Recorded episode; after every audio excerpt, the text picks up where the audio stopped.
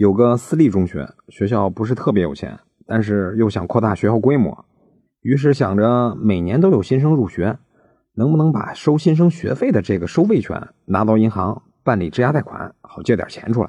于是派人来到公证处咨询，能否办理新生收费权质押贷款合同公证，但是不能。